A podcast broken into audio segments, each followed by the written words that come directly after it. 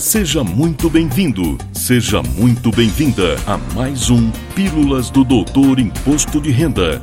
Dicas, orientações, notícias, informações úteis e conhecimento na dose certa. Com vocês, o professor Walter Kopp. Olá, vamos falar de imposto de renda. E cumprindo o que prometi no episódio 86, que foi ao ar em 13 de setembro último, quando concluí a análise dos projetos de lei que tratam de alterações nas regras do imposto de renda da pessoa física. Vou falar do projeto que propõe que o deficiente com qualquer idade, mesmo capacitado para o trabalho, possa ser dependente.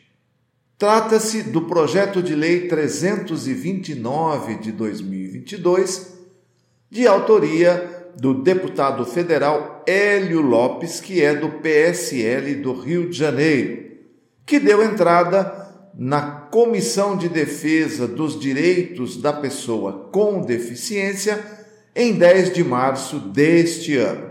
E no prazo regulamentar de cinco sessões, não recebeu qualquer emenda.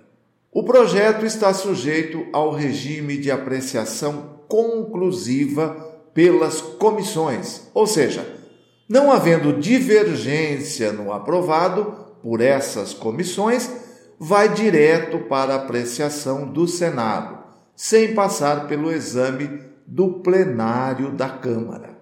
No momento, o projeto está aguardando o parecer do relator na Comissão de Defesa dos Direitos das Pessoas com Deficiência.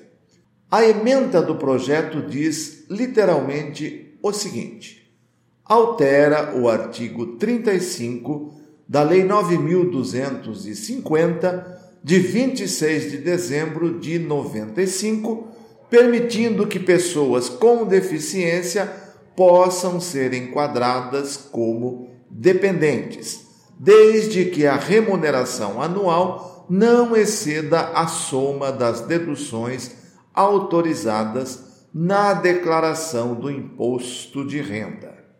Quem ouviu ou mesmo viu o episódio 86 vai se lembrar que prometi entender melhor o que estava sendo proposto, em especial o trecho que diz: desde que a remuneração anual não exceda a soma das deduções autorizadas.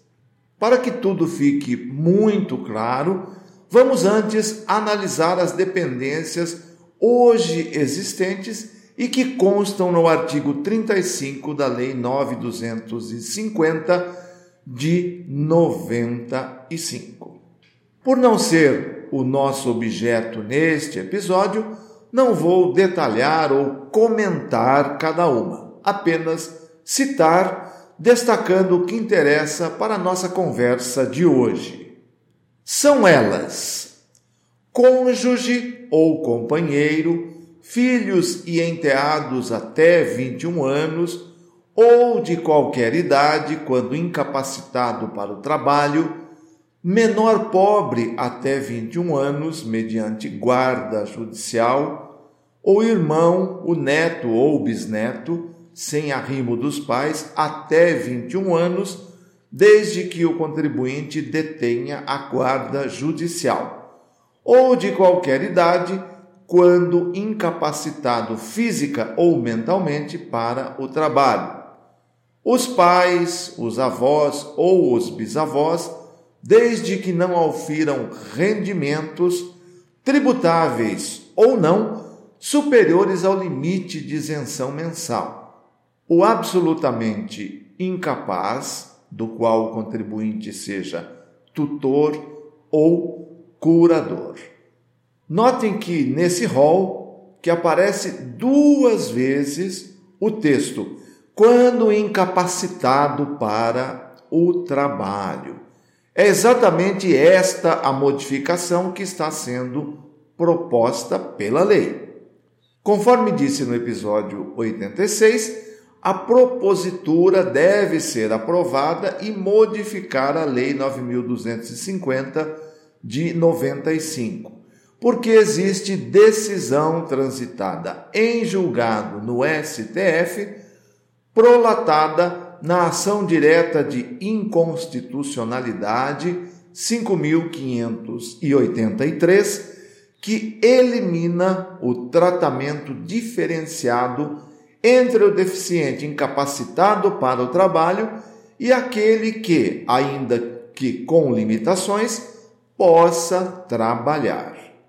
A decisão, parcialmente favorável ao pedido, acatou a permissão de dependência do deficiente apto ao trabalho, de qualquer idade, com a seguinte tese de julgamento.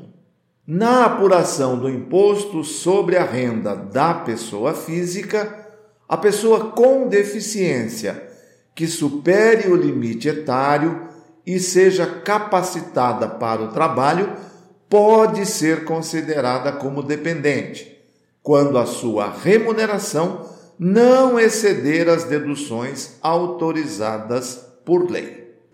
Chegou a hora de entendermos o que a decisão disse e o que o legislador colocou no projeto de lei com o texto, quando a sua remuneração não exceder as deduções autorizadas por lei.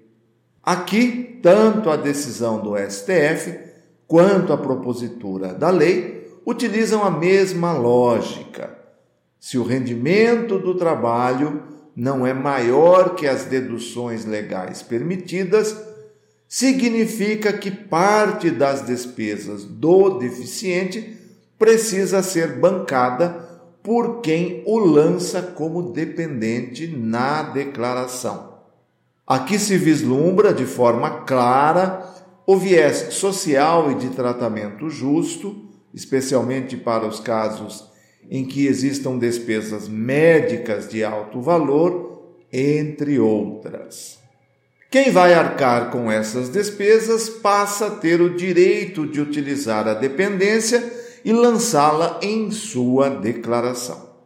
E antes de encerrar, lembro que até onde consegui entender da decisão do STF, já em vigor, não existe a declaração de repercussão geral e muito menos posicionamento do fisco, conforme preceitua o artigo 19 da Lei 10.522, mas, respondendo ao título deste episódio, sem nenhuma dúvida, quem se enquadrar nessa situação pode lançar o dependente, porque tem um amparo jurídico para fazê-lo. Espero que tenham gostado da nossa conversa. Prometo voltar na próxima semana. Valeu! Na próxima semana tem mais Pílulas do Doutor Imposto de Renda. Obrigado por ter ficado conosco. Espalhe a novidade aos amigos. Mande suas sugestões de pauta, seus elogios e suas críticas para pílulas.doutorir.com. Até lá!